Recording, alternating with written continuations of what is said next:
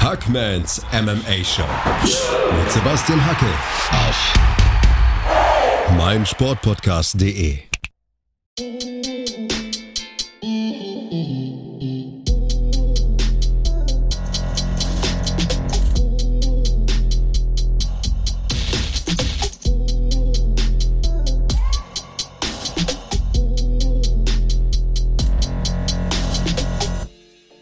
Hallo da draußen und herzlich willkommen zu Hackmans MMA Show auf meinsportpodcast.de. Heute gibt's den zweiten Teil unserer UFC 267 Review. Wir danken auf jeden Fall mal für die Reaktionen und auch für die Liebe übrigens. Am vergangenen Wochenende durfte der UFC 267 zusammen mit Mandy Böhm auf der Zone kommentieren. Abu Dhabi wurde gerockt und heute rockt mit mir wieder Flo das Mike. Flo, schön, dass du wieder mit dabei bist.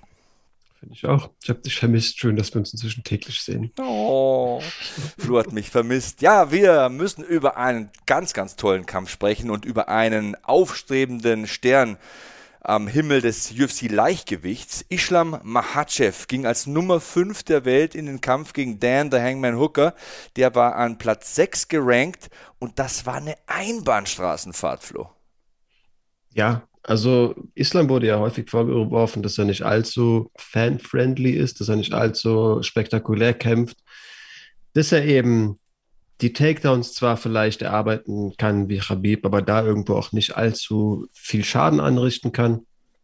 Ja, ihm wird häufig gesagt, dass er besser boxen kann, aber letztendlich auch, dass er gegen Leute wie Dan Hooker auf jeden Fall Probleme haben wird. Aber der ist da ja drunter durchgetaucht und hat dann wirklich kurzen Prozess gemacht. Äh, hat mich beeindruckt. Ich bin sehr überzeugt davon, von Dan Hooker eigentlich. Ich bin auch absoluter Fanboy, spätestens auch durch diese Kampfannahme. Der Typ hat eine geile Attitude, der hat eine gute Einstellung, der ist auch für, für jede Schlägerei zu haben. Kann man positiv, kann man negativ sehen, aber das ist halt jemand, den du eigentlich nicht so leicht brechen kannst. Aber irgendwann sieht auch der ein, dass ähm, er dann doch lieber einen Kampf verliert, als ähm, eine Schultermuskulatur oder ein Band zerrissen zu bekommen. Oder einen Arm gebrochen. Genau. Ähm, ja, bittere Nacht für ihn, aber natürlich perfekt gelaufen für Islam. Der hatte den Support im Rücken, der hat den Rückenwind komplett mitgenommen. Hat auch im, im Vorhinein gesagt, dass er das nicht als Druck empfindet. Da ist er professionell genug, das ist alles zusätzlicher Antrieb. Und so hat sich angefühlt, oder? Er hatte sogar Hasbulla mit dabei, ne? Ja, ich habe, ich, ich, also ich kenne natürlich das Phänomen, ich verstehe nicht ganz, was ihn so riesig macht, wie, also dafür, ich, der, der meiste Content ist doch auf Russisch, du, Moment, oder? Moment, das Wortspiel alleine schon. Du verstehst nicht ganz, was ihn so riesig macht. Das ist ein geiles ah, Wortspiel. Oh, sorry, ich war wirklich, ich stand auf dem Schlauch. Shit. aber ich hätte ich mitspielen müssen, aber ich habe es vercheckt. Tut mir leid, so schlau bin ich nicht. Ähm, ja, Hasbulla, genau, hat ihn, hat ihn noch ein bisschen größer gemacht hat ja auch ähm, viele Leute auf jeden Fall ähm, von seiner Schlagkraft überzeugt in der, in der Fight Week. Hat ja diversen Menschen ins Gesicht geboxt. Zum Beispiel Daniel Habib, Cormier, ne?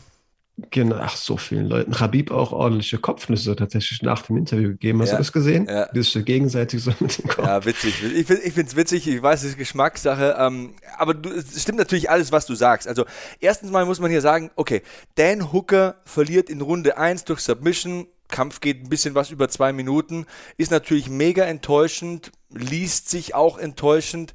Aber man muss ihm schon Respekt zollen. Also das ist ein unglaublicher Aufwand, den er da in Kauf nimmt, um zu diesen Kämpfen zu reisen. Plant jetzt ja auch einen Umzug in die USA, um diese Reisestrapazen zu minimieren und noch besser kämpfen zu können. Oh, du verstehst was ganz, ganz falsch. Ja. Dieser Kampf, diese Kampfannahme war Beschluss, dass er in den USA bleiben muss.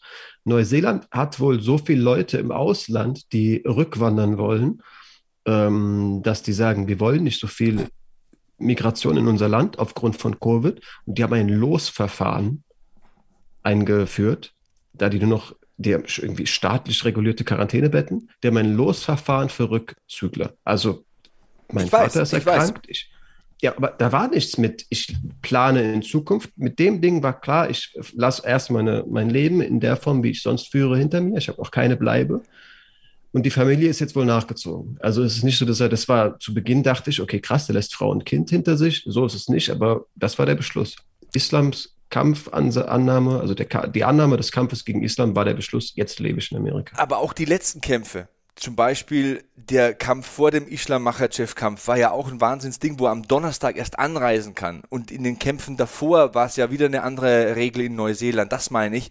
Da muss er vor dem Kampf zwei Wochen in Quarantäne und nach dem Kampf bei der Ankunft muss er wieder zwei Wochen in Quarantäne. Also das meine ich damit. Mir ist das vollkommen bewusst, was er hier gemacht hat. Und dass er nach okay, Las Vegas so. umziehen will, ist ja auch irgendwo die logische Konsequenz, weil das kannst du ja nicht ewig so machen. Ähm, aber dass er das alles auf sich nimmt, ist ja, ist ja ein unfassbares Opfer, was er bringt. Und, und ähm, dass er dann auch noch gewinnt. Ich meine, der letzte Kampf gegen Nasrat Hakparas, das war ein richtig gut geführter Kampf mit cleverem Gameplan und dass du das Gewicht machen kannst. Ich meine, Dan Hooker ist ein Riesenkerl, der ist 1,83 und kämpft im Lightweight und hat diesen breiten Schultergürtel, ist ein großer Kerl, dass er das alles so professionell hinbekommt. Also ziehe ich wirklich alle Hüte, die ich habe. Ähm, hier war halt einfach nichts zu holen in diesem Kampf. Das ist das andere, was du angesprochen hast. Also Islam Makhachev, ähm, wenn er Leute umpflügen kann, und das war ja hier irgendwie so, ich glaube, im ganzen Kampf hat Dan Hooker vier Significant Strikes gelandet. Der, erste Kick wurde gleich mal abgefangen von Mahachev und bringt ihn zu Boden. Und wenn er dann durch deine Guard schneiden kann und du noch frisch bist und am Anfang noch griffig bist und noch nicht verschwitzt bist, dann ist Mahachev in meinen Augen wenigstens mal wahrscheinlich der beste MMA-Grappler, den es momentan gibt. Im Leichtgewicht auf jeden Fall, Mann, oder? Man denkt halt an die BJJ-Jungs, Darius und Oliveira schwer zu vergleichen. Also vor allem auf Ground and Pound ist der Mann halt viel effektiver aus. Also der verbindet halt irgendwo diese Submission-Gefahr sehr gut mit auch einfach, ähm, ja, Ground and Pound. Ja. Also ja, es, doch, es, ich wäre bei dir. Ich habe kurz drüber nachdenken müssen, aber ich bin bei dir. Er ist ein extrem guter Ringer und er ist physisch stark und er ist auch nicht nur ein Ringer. Das wird mir auch oft vergessen. Also viele sagen ja, im Striking ist er noch besser als Habib das war, weil Habib Striking war jetzt auch nicht seine ähm, erste Vorzeigewaffe, aber er hat flüssige Kombinationen, er hat starke Kicks und ähm, er kassiert auch wenige Treffer. Also an dieser Leistung gibt es halt mal überhaupt nichts zu rütteln und das hat auch nichts mit grober Kraft zu tun. Viele meinen ja immer, der Kimura ist ein Power-Move. Das ist ja nicht so. Zum Kimura brauchst du Winkel. Also natürlich ist eine gewisse Griffkraft, du musst den Arm isolieren können, aber im Endeffekt geht es ja darum, den Griff diagonal anzusetzen. Wenn du dir diese John Danaher-Videos anschaust, es geht ja immer um den richtigen Winkel und um die richtige Positionierung. Und das hier hat ja so viele Komponenten. Das ist der Takedown, das ist das Passieren, das ist die Positionierung, das ist das Isolieren des Armes, die, den richtigen Winkel zu finden und dann noch diesen Step-Over zu machen, um quasi den, den, den Kopf des Gegners zu nutzen, damit der nicht mehr gegendrehen kann. Das war perfekt gemacht. Das, also, das war pff, Kimura 101.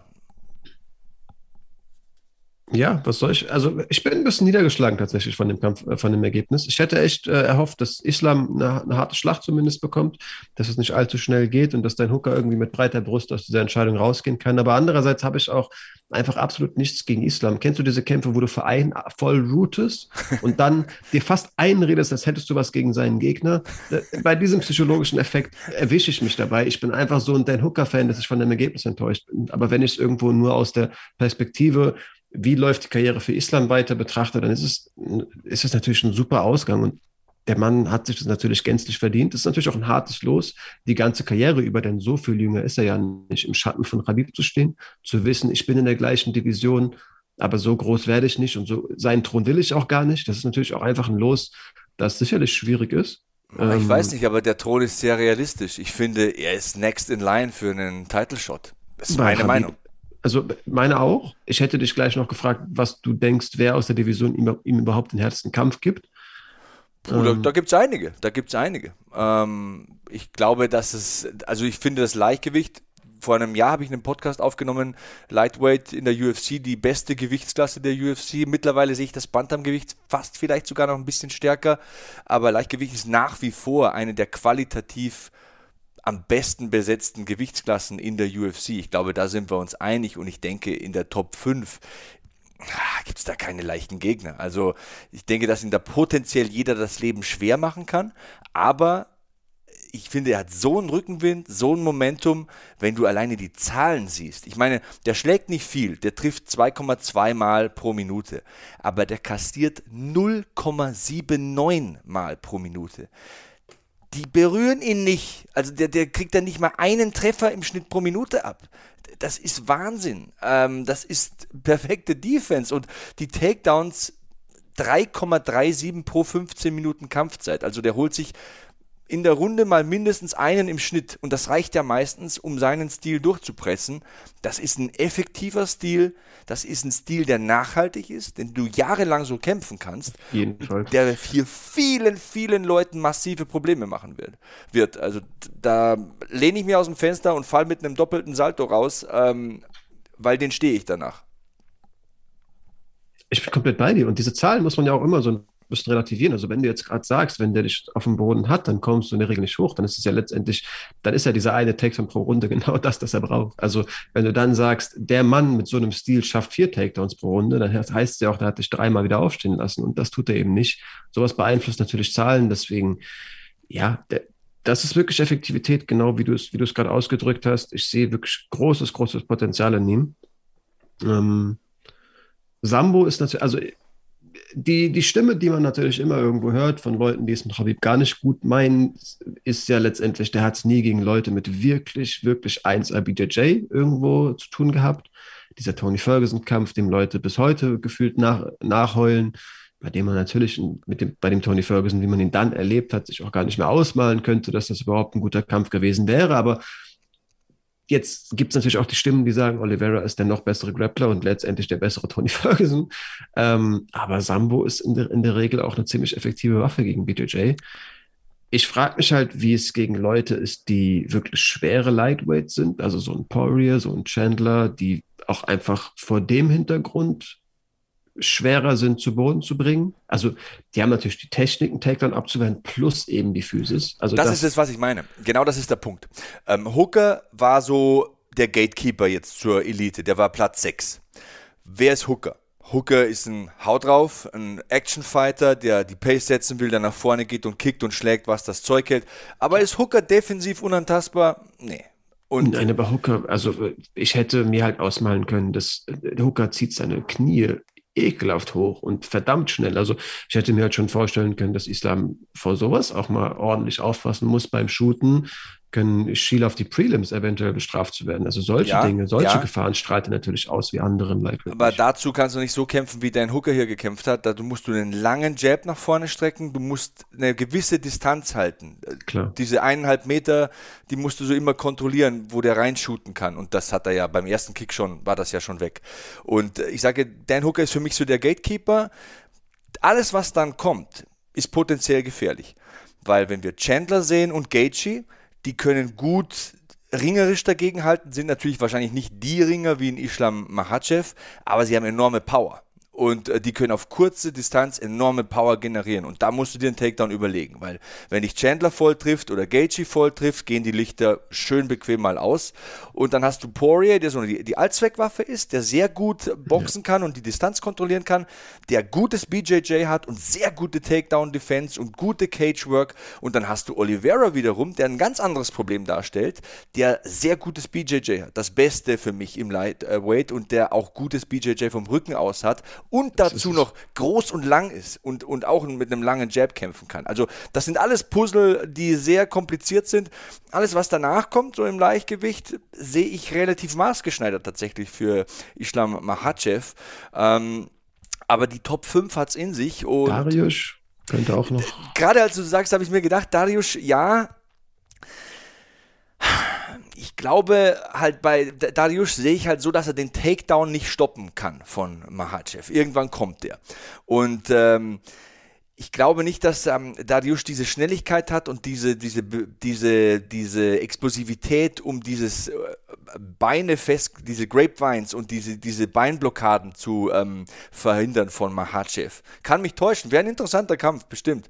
Ähm, aber ich sehe Darius, wenn ich das BJJ jetzt vergleiche von der Gefährlichkeit im Leichtgewicht, sehe ich da schon Oliveira ganz oben und Darius vielleicht so eine Nuance darunter. Also meine Aussage ist natürlich nicht hundertprozentig sattelfest, kann den einen oder anderen ich, geben, der ihn natürlich vor Probleme stellt. Aber du hast aber diesen Faktor vom Rücken aus besser ähm, ausgesprochen und das ist für mich der, der, der da entscheidet, dass Oliveira viel gefährlicher für Islam ist. Eben, eben. Und der ist auch länger als ein Darius. Und der ist auch noch ein bisschen jünger und explosiver und ein bisschen ähm, vielseitiger vom Boden aus. Das Game von Darius ist ein anderes BJJ-Game. Aber ich, du hast durchaus recht. Und Mai, äh, meine Aussage ist ja nur, die Top 5 können ihn vor ganz, ganz große Probleme stellen. Im Leichtgewicht ich habe da extra meinen Podcast, wie gesagt, zu aufgenommen. Im Leichtgewicht ist jeder ein guter Kämpfer. An einem guten Tag kann halt auch Dan Hooker mit einem Flying Knee kommen und dich wegnocken.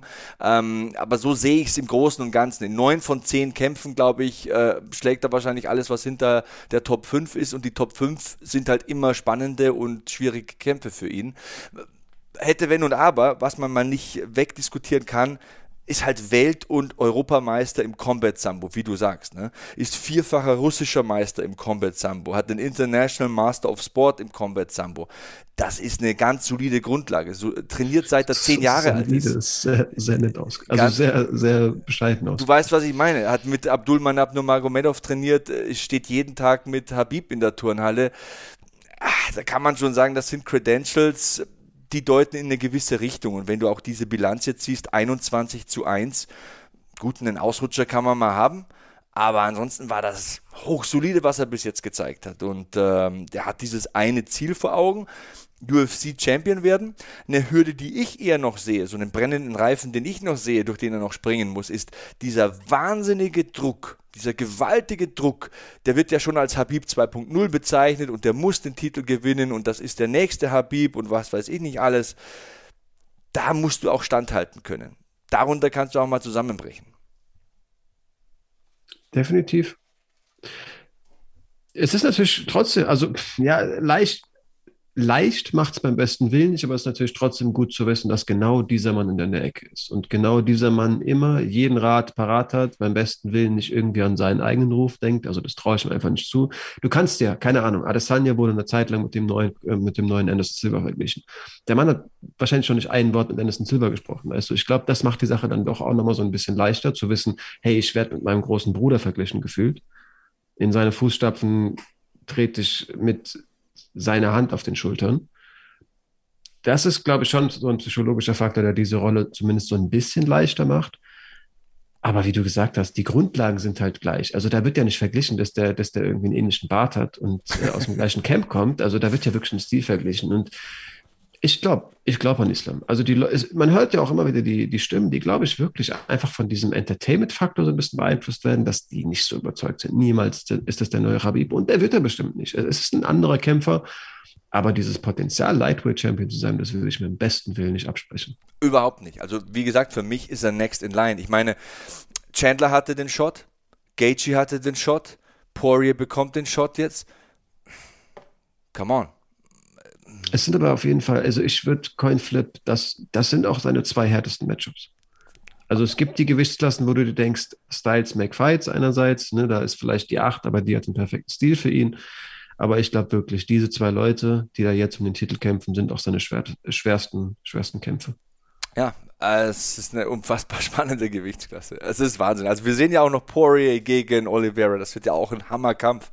Und jetzt kämpfen dann Chandler und äh, äh, Gaethje, das wird auch die Kollision der Abrissbirnen. Also dieses Jahr 2021, wir hatten gestern Nacht noch einen Dreh, also wirklich ein langer Tag äh, bei der Zone, muss ich sagen. Wir haben danach noch einen Dreh gehabt, so einen kleinen Jahresrückblick angefangen und die Vorschau zu 268 und zu 269.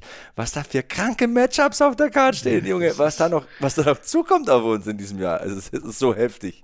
Es ist so die heftig. UFC ist, ey, ich, ich bin dankbar, dass es diese Organisation gibt, wirklich. Aber tatsächlich, du man, man, man, es ist zu schnelllebig. Du hast dieses Gespräch jedes Jahresende. Ich habe eine Folge im alten Podcast äh, über letztes Jahr aufgenommen, Jahresrückblick 2020. Du hast genau das Gleiche gesagt. Es ist viel zu verrückt, was alles passiert ist. Und dieser Sport, die UFC ist einfach immer am Start. Und mit diesem, mit dieser Frequenz zu schaffen, dass alle Kämpfe so sportlich relevant sind, ist wirklich unglaublich. Ja, es gibt auf jeden Fall jetzt auch eine hohe Frequenz an russischen Kämpfern. Das bringt uns jetzt, glaube ich, auch äh, gut zum nächsten Kampf, den wir schnell abhandeln können. War relativ langweilig, muss ich sagen. Hätte ich mir mehr erwartet. Ähm, Alexander Drago-Volkov gewinnt durch Punkte gegen Marcin Tibur äh, Tibura. Also das war Volkov die 5 und Tibura die Nummer 8. Volkov hat, glaube ich, seinen Top 5 Platz zementiert mit diesem Sieg, aber so richtig nach vorne gebracht Hat es ihn das? Nee. Ob, obwohl, ja, natürlich ist die UFC auch dabei, sich zu überlegen, wer wird Steepes nächster Gegner, was machen wir mit so einem Curtis Blades. Alles Duelle, bei denen man sich auch vorher schon vorstellen könnte, dass Volkov, ja, ja, darin, darin stattfindet. Du hast schon recht, er hat sich letztendlich seinen Top-5-Platz einfach nur gefestigt. Aber er hat halt natürlich noch bessere Verhandlungsgrundlage.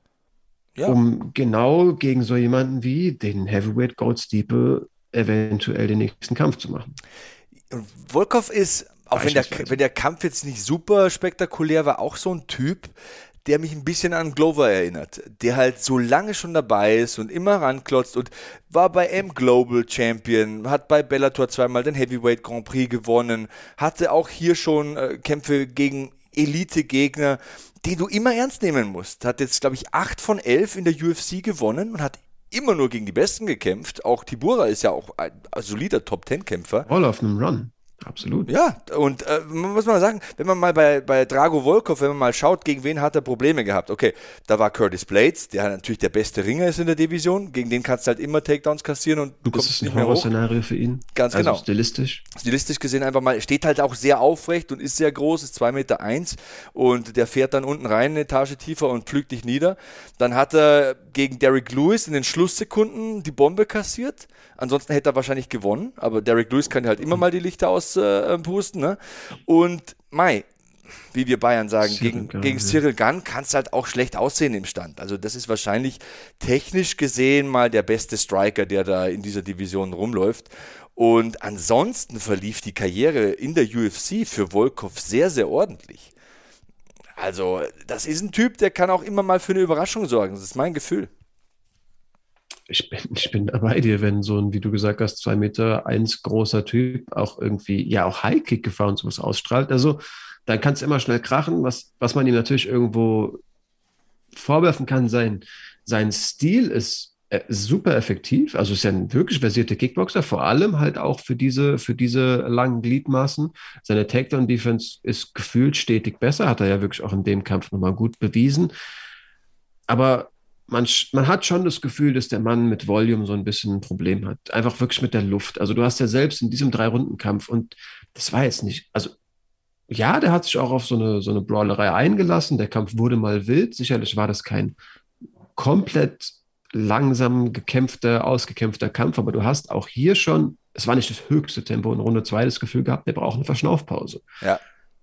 Und das ist halt so eine Sache, wo ich mich frage, ob das ob das irgendwie körperlich bedingt ist. Es gibt halt die Typen, die irgendwo auch äh, die Muskulatur anders, also die irgendwie ja besser regenerieren. Das sind halt diese Ausdauertypen. Ja, ist halt auch wirklich ein schwerer, schwerer Kerl. Ist, glaube ich, in diesem Kampf auch wieder mit 263 Pfund da reingelaufen, ist über zwei Meter groß. Der muss halt auch eine Menge Mensch versorgen mit Blut und Sauerstoff. Takedown Defense ist bei 73 Prozent. Das ist stark.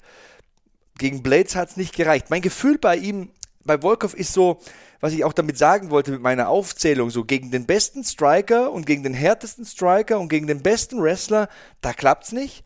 Aber alles, was so zwischen 4 und 10 kommt, da hat er immer eine Chance und da ist er meistens sogar Favorit. Das ist so mein Eindruck von ihm. Aber diese Pausen, von denen du sprichst, das ist auch ein Thema, wo ich sage, das haben die anderen nicht. Curtis Blades versucht sich 15 Minuten lang oder 25 Minuten lang zu überfahren. Cyril Gunn kann sein Tempo 25 Minuten lang gehen.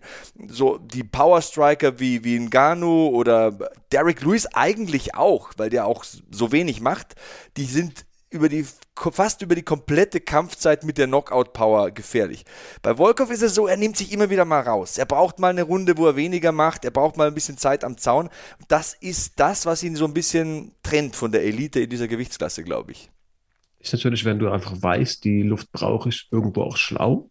Kann man natürlich auch so auslegen. Absolut, absolut. Ich, ich frage mich halt, wie lange sich so ein Mann für Kampfsport auf dem allerhöchsten Niveau motivieren kann, genau in der Rolle, wie du sie beschrieben hast.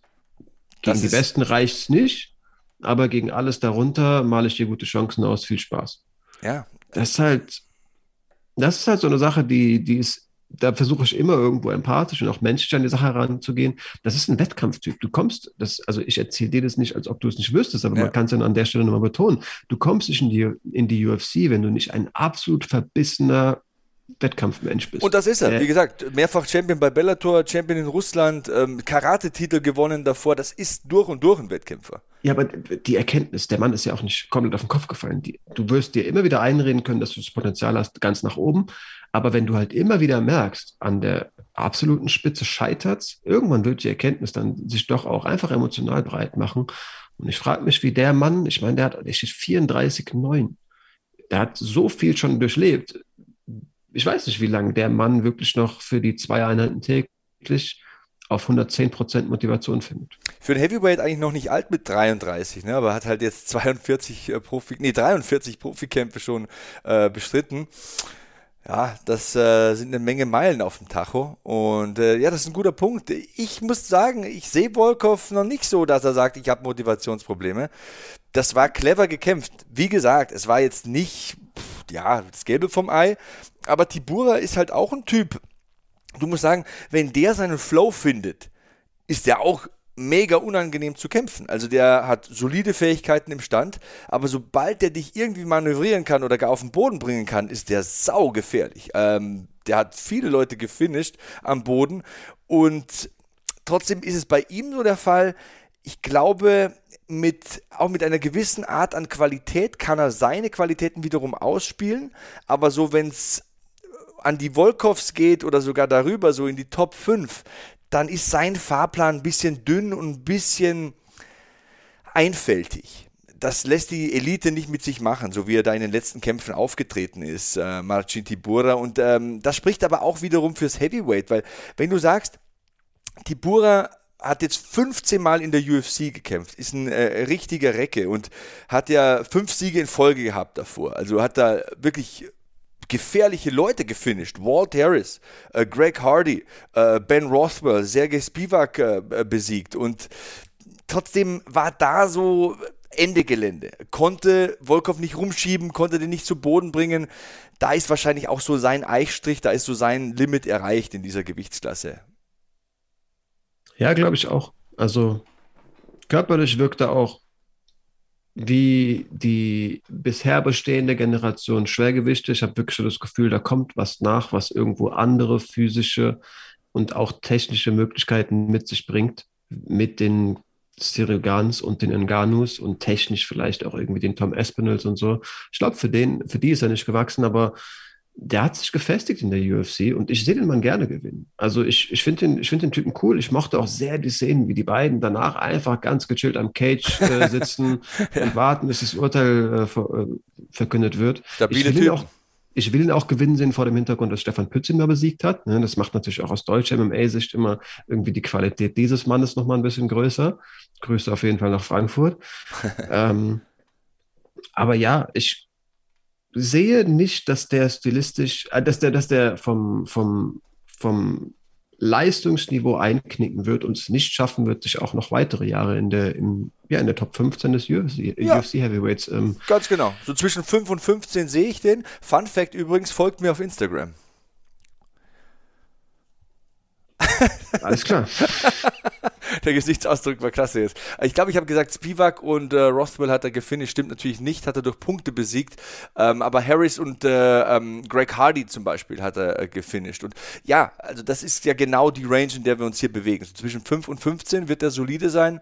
Ich glaube nicht, dass es für Tibura für mehr reicht, aber es ist ein grundsolider Kämpfer. Und das Heavyweight ist für mich eine sehr, sehr spannende Gewichtsklasse. Also es gab wirklich andere Zeiten im UFC Heavyweight, wo man gesagt hat, boah, Heavyweight ist jetzt nicht unbedingt äh, das hellste Stück, ähm, muss ich jetzt nicht unbedingt gesehen haben, aber Heavyweight ist momentan richtig, richtig lecker und es warten ja auch alle auf diese gigantische Kollision zwischen Cyril Gunn und Francis Ngannou. Das, das wird auch ein Teil. Definitiv, dazu kommen wir sicherlich, wenn Zeit ist. Ähm, aber ja, ich weiß auch noch nicht ganz, wie ich das nervlich überstehen werde. Also da muss ich nur zwei, Min zwei Minuten drüber nachdenken und werde aufgeregt. Okay, wir machen gleich mal eine kurze Pause, dann kannst du drüber nachdenken und wir kehren dann zurück mit einem Rückkehrer. Hamzat Bors Kimaev hat sein Comeback gegeben am vergangenen Samstag gegen The Leech Li Jingliang. Gleich mehr dazu hier bei Hackmanns MMA Show auf meinsportpodcast.de. Schatz, ich bin neu verliebt. Was? Da drüben. Das ist er. Aber das ist ein Auto. Ja, eben. Mit ihm habe ich alles richtig gemacht. Wunschauto einfach kaufen, verkaufen oder leasen. Bei Autoscout24. Alles richtig gemacht. Vernimmt sich, was man will. Dann wilde Gerüchte entstanden. Fast nichts davon stimmt. Tatort Sport. Wenn Sporthelden zu Tätern oder Opfern werden, ermittelt Malte Asmus auf meinsportpodcast.de. Folge dem True Crime Podcast, denn manchmal ist Sport tatsächlich Mord. Nicht nur für Sportfans. Weiter geht's mit dem zweiten Teil des UFC 267 Reviews hier bei Hackmanns MMA Show auf meinsportpodcast.de. He's back. Hamzat Kimaev. 66 Tage hat er gebraucht für die ersten drei Siege in der UFC. Dann hat er sich mit Covid infiziert. Äh, es waren zwei lange Krankenhausaufenthalte. Ein Karriereende stand im Raum und jetzt kehrt er so zurück, Flo. Trägt Li Jingliang die Nummer 11 in seiner Gewichtsklasse wie ein kleines Baby durchs Oktagon, schmeißt ihn vor Dana White hin, sagt, hey, nicht aufs Handy schauen. Schau her, was ich jetzt mache. So wie den hier packe ich jeden weg, egal wen du mir hier vorsetzt. Ob der Brock Lesnar heißt oder, oder keine Ahnung. Und zimmert den so nieder, ähm, besiegt ihn in der ersten Runde in einer Klarheit, die ihresgleichen sucht. Das macht einem fast ein bisschen Angst. Ja, also diese Attitude ist beängstigend. Und du bist ja auch so ein, so ein Kerl, der, der gerne irgendwo auch Statistiken raussucht. Du wirst sicherlich die, die, die Differenz zwischen, zwischen Schlägen, die er angebracht hat und bisher absorbiert hat, ähm, parat haben. Ja. Das sind, das sind Zahlen. Also er hat ja einen signifikanten Treffer in seinen ersten vier UFC-Kämpfen hinnehmen müssen. Das, das ist halt wirklich so nie da gewesen. Der Mann wirkt rund. Der Mann wirkt körperlich, also stilistisch rund der Mann wirkt körperlich wirklich auch einfach überlegen, dadurch, dass der, dass der auch einfach ein, ein riesiges Weltergewicht ist. Und vor allem ist der Mindset halt gefühlt nicht zu brechen bisher. Warum sollte er, auch wenn du, wenn du zehn Kämpfe und zehn Finishes hast? Ich habe Kontakt gehabt mit jemandem, der mit ihm trainiert hat. Ähm, kann ich auch benennen. Äh, Darko Banovic, ehemaliger Bellator-Kämpfer aus Wien. Schöne Grüße, falls du das hörst. Der halt auch beschrieben hat, dieser Mann wirkt im Profitraining wie der Profi zwischen Amateuren, wenn es einfach um die Arbeitsmoral geht. Der scheint auch einfach im Training tagtäglich komplett unermüdlich zu sein. Und es war natürlich ungewiss durch diese Covid-Erkrankung, ob auch diese Worte in dem Kampf jetzt zum Tragen kommen werden. Aber mir wurde gesagt, glaub mir, das, was der bisher gemacht hat, kann der auf jeden Fall fünf Runden lang machen. Und Dude. das sind Worte, da bin ich kurz sprachlos. Ja, da kannst also, du mal ein bisschen ins Höschen gehen, ne? wenn du im Weltergewicht kämpfst, muss man ehrlich sagen. Also ist ja beängstigend.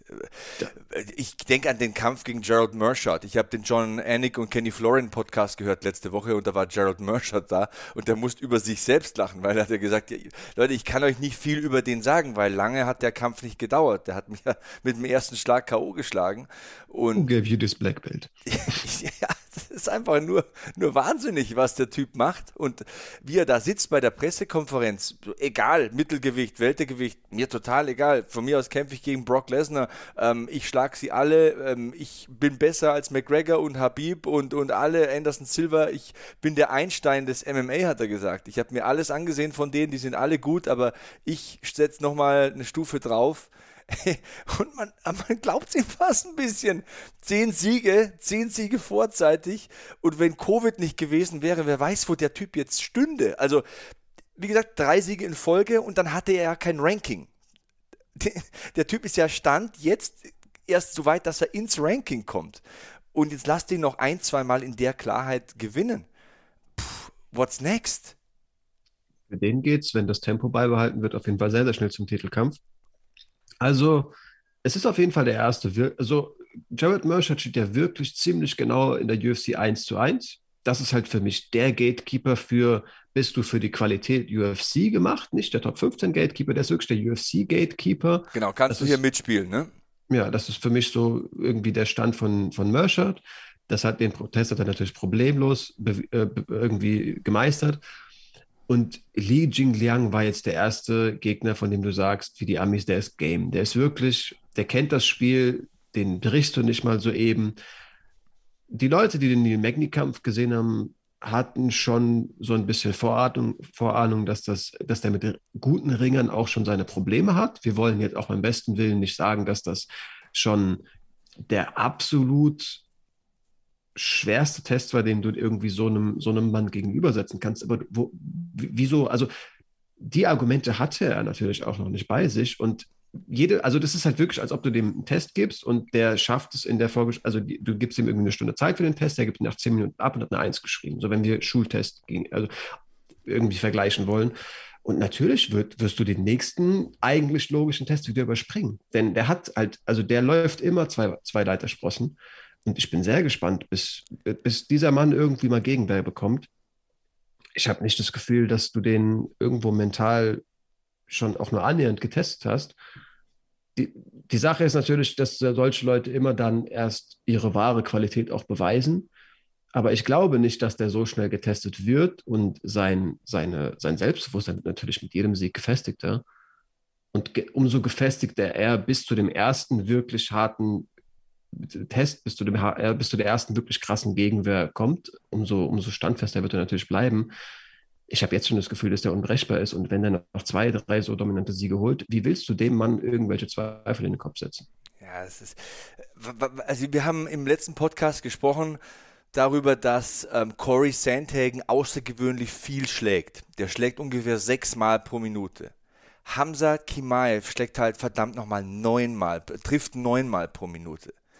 Also es ist einfach nur krank. Das ist gestört, diese Statistik. Du hast gesagt, ein oder zweimal wurde er bisher getroffen, ist ja auch egal. Also gut wie nie halt. Ne? Ähm, und der Gegner hier, man muss halt auch mal sagen, klar, das ist jetzt nicht Top 10, aber der war am Platz 11 und Li Jingliang ist der chinesische männliche UFC-Kämpfer, der bisher am meisten erreicht hat.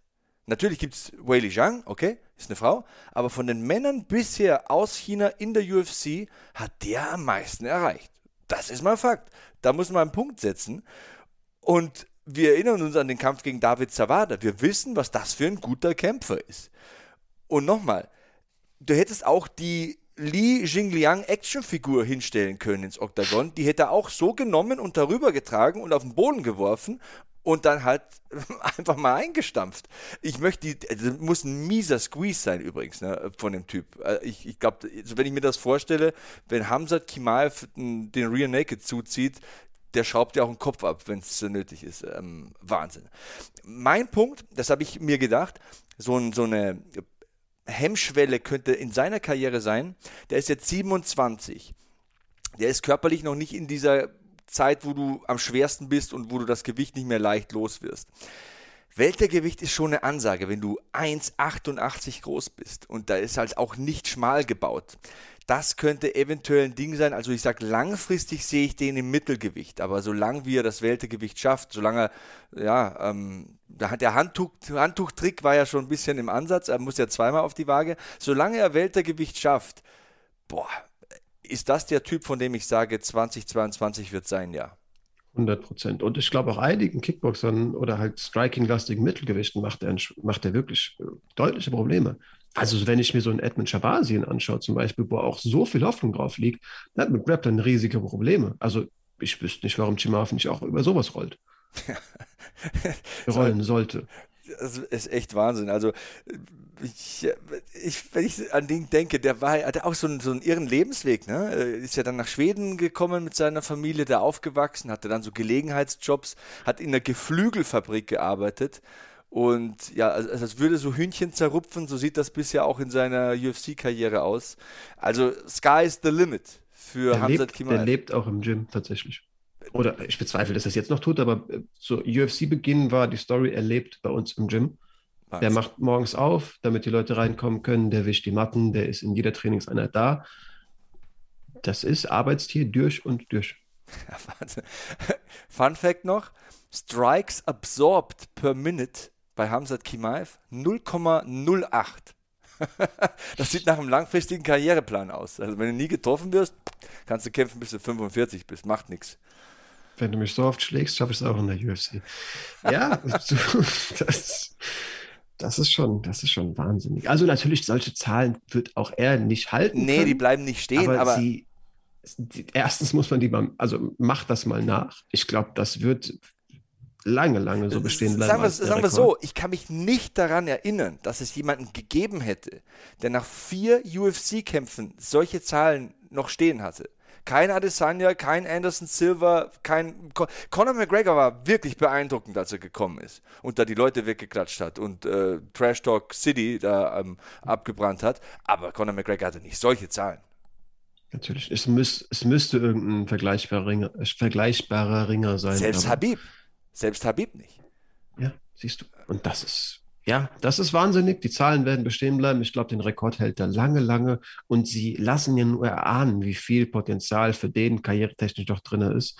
Ähm, ich glaube auch, äh, mir, mir haben seine Interviews in, in, der, in dem Media, ähm, in der Media Week ganz gut gefallen. Wo er everybody.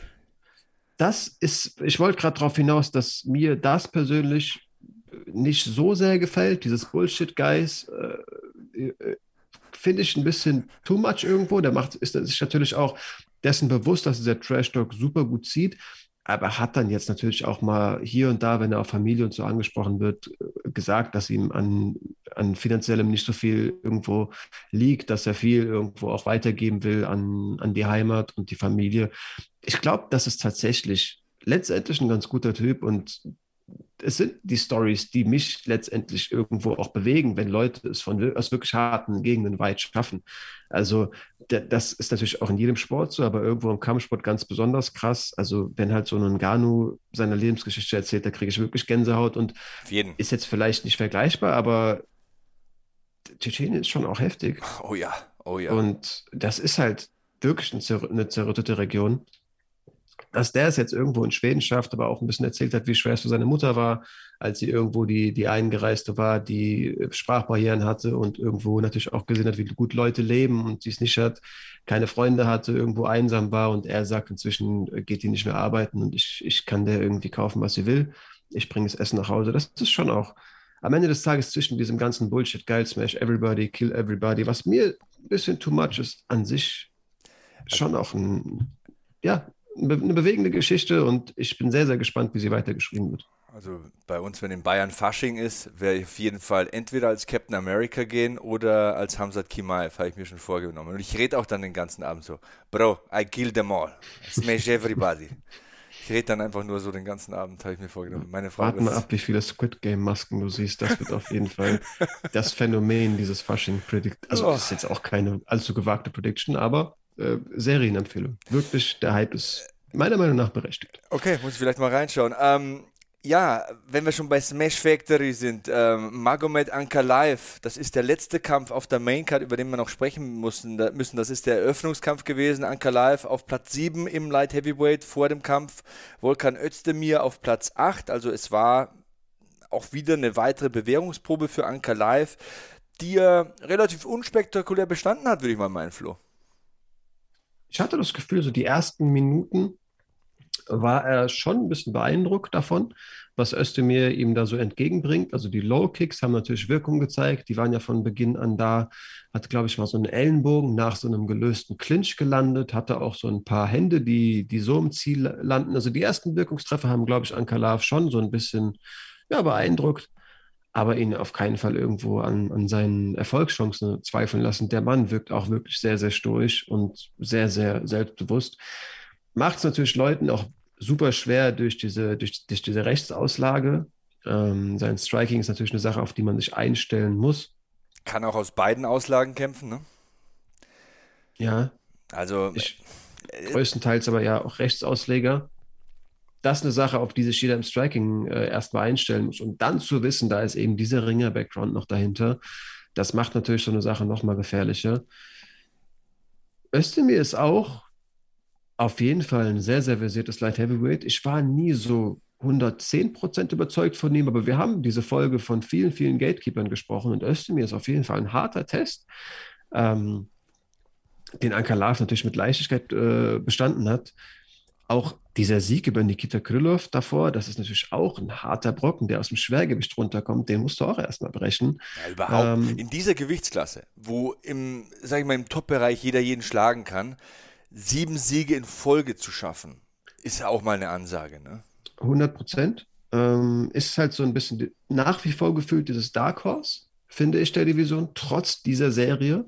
Du hast ja auf Instagram ähm, im Vorhinein an, an ähm, das Event so ein Question and Answer, so ein QA angeboten. Und ich habe tatsächlich eine Frage eingereicht, wie du sicherlich gesehen hast. Yep. Ich habe im Vorhinein gefragt, wo steht Ankalaev im Titelrennen, sollte er eindrucksvoll gewinnen. Und was habe ich gesagt? Ein bisschen, bisschen passiv-aggressiv, würde man fast schon sagen. Für, mich ein Top-Contender, ein Sieg am Samstag wäre der siebte in Folge. Was soll er denn noch machen müssen, um Titelchance zu bekommen? Bitte Durch brennende Reifen springen. Ja, aber was soll er ähm, noch machen? Ich meine, der Junge hat jetzt siebenmal gewonnen. Ähm, ich bin komplett bei dir, aber der Mann hat für mich die ersten zwei wirklich harten Brocken Light Heavyweight aus dem Weg geräumt. Ich habe das Gefühl, das ist so ein Typ, der spricht kein Englisch, der ist teilweise auch einfach sehr ringerlastig. Dana White hat keinen Bock auf dem und der hat ihm natürlich auch so ein bisschen wie bei Islam nicht die größten Schritte ermöglicht. Also dann zweimal gegen, ja, natürlich musste zweimal wegen diesem ersten, der hat diesem ersten Ausgang, aber Ian Kutelaba ist jetzt auch noch nicht das absolut Gelbe vom Ei, sage ich mal vorsichtig. Aber wie er den besiegt hat. Vor allem im zweiten Mal natürlich. Alter Schwede. Ion Kutelaba ist halt einfach mal schon eine physisch eine Ansage in der Gewichtsklasse. Ne? Und wie er den wegmobbt im zweiten Kampf, pff, da habe ich mir gedacht, Junge, nicht so schlecht, was du da machst. Und ich, ich sag's nochmal, die Russen sind da. Es ist halt wirklich so wie, wie, ja. wie, wie, bei Werner, wenn du halt hier liest, geboren in Dagestan, da weißt du schon, was es geschlagen hat. Also wenn, wenn, du in Dagestan geboren wirst, dann bist du spätestens mit 23, 24 Top 10 in irgendeiner Gewichtsklasse in der UFC. So kommt es mir vor. Ich weiß nicht, was da im Wasser ist. Ich weiß nicht, was die trinken, aber, aber das ist ja Wahnsinn, was daherkommt. Wenn du die Karte hier liest, also das, das, ist, das ist ja einfach nur der Wahnsinn. Also, man muss sich halt auch vor Augen führen, wie klein, also wie, wie wenig dicht besiedelt, wie, wie sagt man, besiedelt, wie sagt man, Licht besiedelt vermutlich ja. diese Region ist. Da kommen ja nicht viele Menschen her. Aber da macht halt jeder Kampfsport. Das, also, halt das war ein witziger Satz übrigens. Anka Live gibt ja nicht viel her. Also ist jetzt nicht der Entertainer, der mit brennenden Tomaten jongliert auf der Pressekonferenz oder so. Ähm, er hat einen Satz gesagt, und zwar, ich zitiere, in Dagestan betreibt jeder Kampfsport. Ich bin also ein Durchschnittstyp. Wie geil ist das? Das ist ein Satz gesagt, an den ich mich erinnern kann, aber das ist halt, ich finde das super witzig. Ich finde das super das witzig. ja, das sagt ey, alles. Ich, ich glaube, viele von den Jungs haben großen Humor. Ich glaube auch, vielleicht um eine Brücke zu schlagen, Islam ist nur nicht äh, Publikumsliebling, weil der so schlecht Englisch spricht. Wenn du dir irgendwelche Vlogs und so von den Jungs anguckst, das ist der Lustige, das ist der Clown der, der Gruppe. Und Alter, bei Habib kann man sich phasenweise wirklich kaputt lachen. Ja. Unabhängig davon, dass der teilweise ungewollt lustig ist, aber der, hat, der Mann hat auch Humor. Das ist schon, das ist schon, glaube ich, auch, das sind viele, viele coole Typen dabei. Ich glaube halt trotzdem, diese, also das ist ja auch so eine Story über Habibs Vater, der mir gesagt hat, wenn du irgendwie im Weltsport was erreichen willst, dann musst du Englisch reden. Das wird nicht anders gehen. Der hat denen tatsächlich vor jedem Training die Aufgabe, Aufgabe gegeben, ihr müsst mir eine Vokabel, eine neue von euch gelernte als Hausaufgabe ähm, präsentieren ein neues englisches Wort bringt dir, bevor wir anfangen zu trainieren. Weil er eben wusste, es wird schwer und für Ankalaf ist es schwer. Ich habe dir die Fragen natürlich relativ bewusst gestellt, weil ich damit gerechnet habe, dass der Öste mir wegputzt. Ich hätte zugegeben gedacht, sogar vorzeitig. Aber ich glaube leider Gottes, auch wenn ich vor dem sportlichen Hintergrund denke, du hast verdient, ich bin sehr sicher, dass der Mann keinen Titelkampf bekommt als nächstes.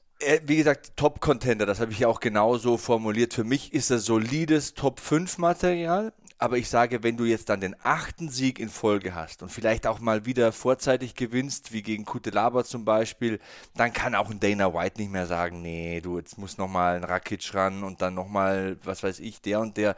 Irgendwann ist es dann soweit. Also ich rechne wirklich damit, dass äh, er jetzt Top 5 ist und dass er in Titelreichweite kommt, mit einem weiteren Sieg vielleicht an eine Titelchance kommt. Aber was da vorne momentan abgeht, äh, ist super spannend. Rakic, den Namen habe ich jetzt gerade genannt, weil ich ihn gerade ausgesprochen angesprochen habe, ist ja auch einer, wo man sagt, eigentlich vom Können her, von den Leistungen her, ist ja auch schön langsam next in line. Also Light Heavyweight nach dem, also Post John Jones Light Heavyweight ist halt eine geile Gewichtsklasse. Wirklich geil. Hätte ich in der Form nicht erwartet, aber ja, ich bin komplett bei dir. Wir können ja ein bisschen Matchmaking, Ma- Matchmaking spielen. Ich meine, gehen wir von aus, Glauber kriegt seinen Wunsch erfüllt und ich gehe von aus, er kämpft jetzt gegen äh, Jiri, dann haben wir Rakic, dann haben wir Ankalaev. Wir haben, gut, der spielt natürlich nicht damit, aber wir haben immer noch irgendwo einen Dominic Reyes, der hat zwar eine harte Zeit, aber der ist immer noch weiter oben und wir haben Anthony Smith, das ist zumindest noch einer mit, mit Rückenwind. Wildcard. drei- drei Smith. Smith ist die Wildcard. Smith ist die Wildcard. Hat Alles gesehen, hat alles gekämpft, ist nirgendwo schlecht, nirgendwo so gut, dass er besser als alle anderen wäre, aber an einem guten Tag kann er irgendwie alle besiegen, ist wahrscheinlich aber auch gegen alle der Underdog.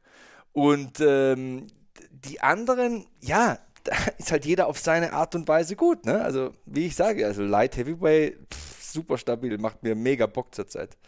Äh, wa- Was wären deine Matches? Jetzt äh, Glover gegen Jirschi, weiß ich nicht. Wird es zustande kommen überhaupt? Was, war, was denkst du? Ich frage mich halt, wie viel Argumentationsgrundlage, also wie, wie viel kann man dir wegnehmen, wenn du halt schon der Backup warst?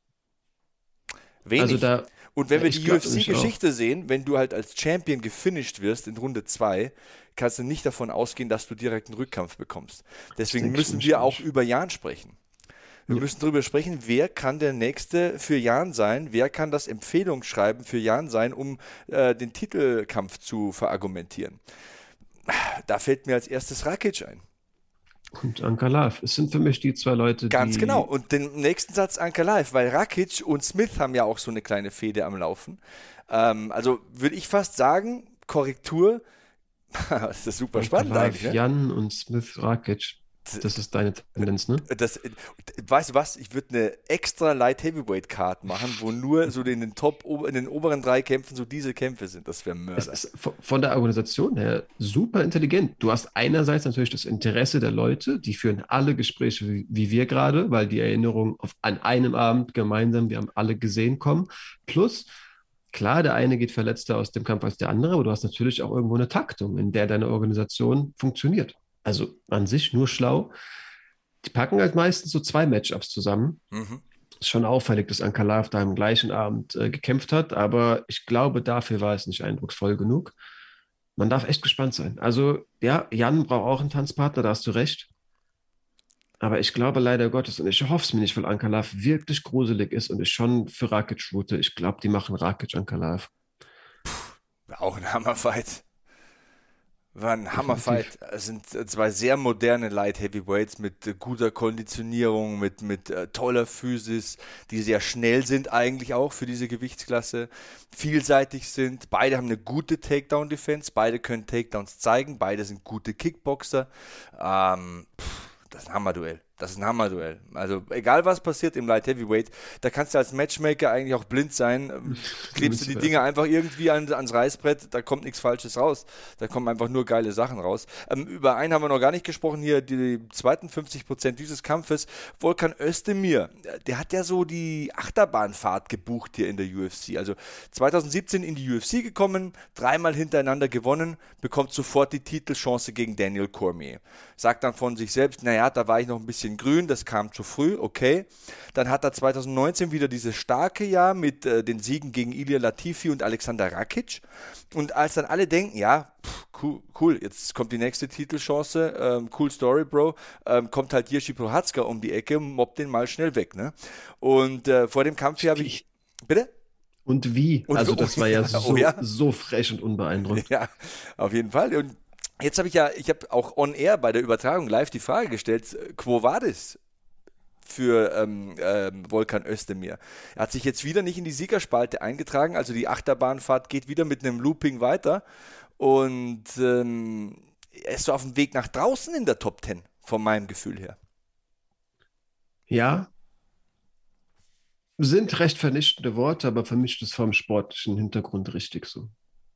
Dabei ist er einer, der sehr, sehr problemlos Leute ausnocken kann, weil der aus kurzer Distanz eine Bombenfeuerkraft hat und da auch den einen oder anderen Upset äh, bewirken könnte. Aber ich glaube, dass ihm bisschen der Rang von den Leuten abgelaufen wird, die so vielseitig sind, wie zum Beispiel in Ankalaev, die Distanz kontrollieren können, die clinchen können, die ringen können, die grappeln können.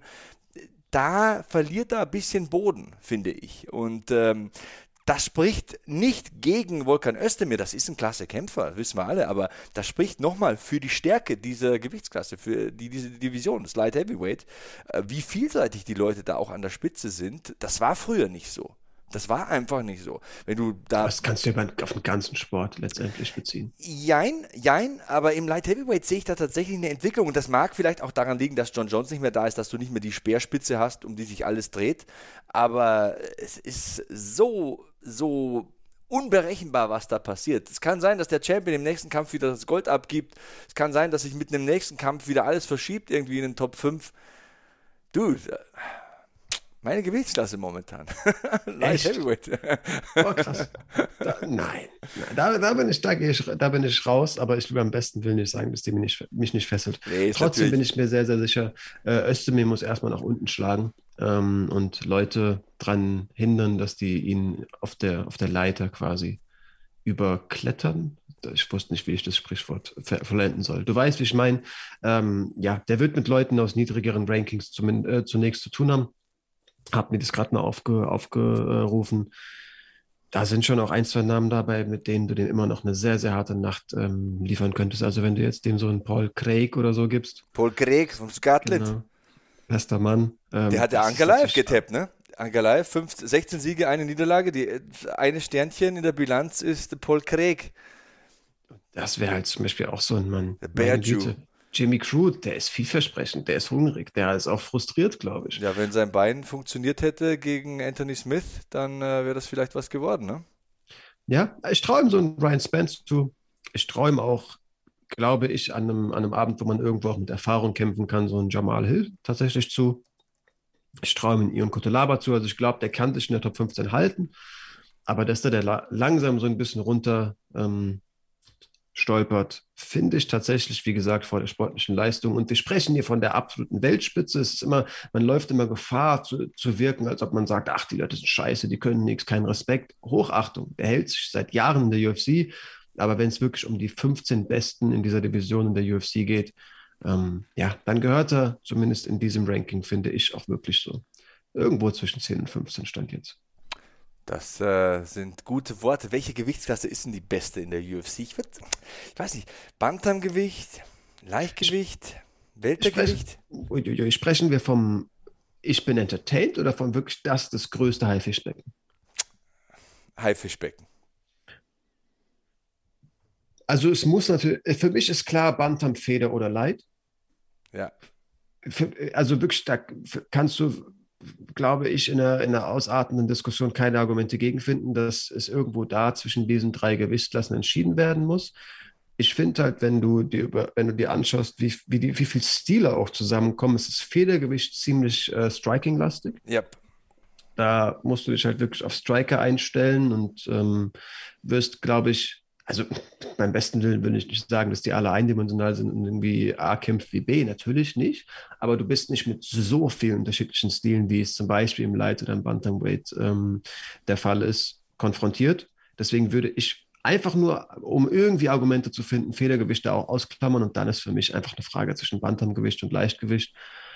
Und da fällt es mir schwer, aber wenn ich mir halt schon irgendwo auch so ein bisschen vor Augen für dass natürlich auch Knockout-Power im Lightweight größer ist, würde ich dann nach wie vor fürs Lightweight argumentieren. Aber wer mich da vom Bantamgewicht überzeugen ähm, will, vermutlich knicke ich irgendwann ein und sage, naja gut, gebe ich dir. Aber das wäre für mich letztendlich die Entscheidung zwischen den beiden Gewichtsklassen. Dark Horse ist wahrscheinlich dann Weltergewicht, würde ich sagen.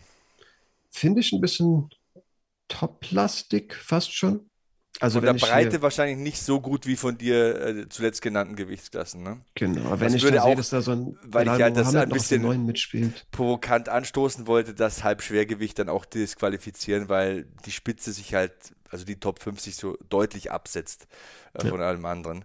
Ähm, ja, wie seht ihr da draußen das? Ähm, ich bin Ed Sebastian Hackel bei Twitter und Instagram und du hast einen neuen Handle in den sozialen Medien. Äh, verkünde das doch nochmal ganz deutlich. Du willst, dass mir Nachrichten geschrieben werden.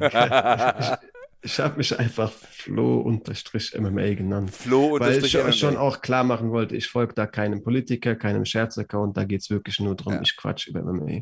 Der Mann, die Legende, der Mythos. Flo-MMA. Ja, und dieser Podcast, den gibt es überall. Den gibt es äh, bei Google, bei äh, Amazon, den gibt es bei Spotify. Ähm, gerne bewerten mit fünf Sternen bei Apple Podcasts. Das hilft uns ein bisschen nach oben zu schießen in den Rankings. Also Hackmans MMA Show unterstützen und in den sozialen Medien, wir haben die Handles genannt, unter dem Hashtag Hackman MMA einfach gerne mal her mit Anregungen, mit Fragen, mit Kritik, mit Feedback, mit positiven Äußerungen. Alles gern genommen, gern gesehen. Das war's für heute heute mit der restlichen Auflösung von UFC 267, also der Maincard wenigstens, denn morgen gibt es eine mini, winzig kleine Bonusfolge und äh, ja, da hört ihr einfach mal rein, hier bei Hackmans MMA Show auf meinsportpodcast.de. Ciao. Dir hat dieser Podcast gefallen? Dann klicke jetzt auf Abonnieren und empfehle ihn weiter. Bleib immer auf dem Laufenden und folge uns bei Twitter, Instagram und Facebook. Mehr Podcasts aus der weiten Welt des Sports findest du auf meinsportpodcast.de. Schatz, ich bin neu verliebt. Was? Drüben. Das ist er. Aber das ist ein Auto. Ja, eben. Mit ihm habe ich alles richtig gemacht. Wunschauto einfach kaufen, verkaufen oder leasen. Bei Autoscout24. Alles richtig gemacht. Wie baut man eine harmonische Beziehung zu seinem Hund auf? Puh, gar nicht so leicht. Und deshalb frage ich nach, wie es anderen Hundeeltern gelingt, beziehungsweise wie die daran arbeiten. Bei Iswas Dog reden wir dann drüber. Alle 14 Tage neu mit mir, Malte Asmus und unserer Expertin für eine harmonische Mensch-Hund-Beziehung, Melanie Lippisch. Iswas Dog mit Malte Asmus. Überall, wo es Podcasts gibt.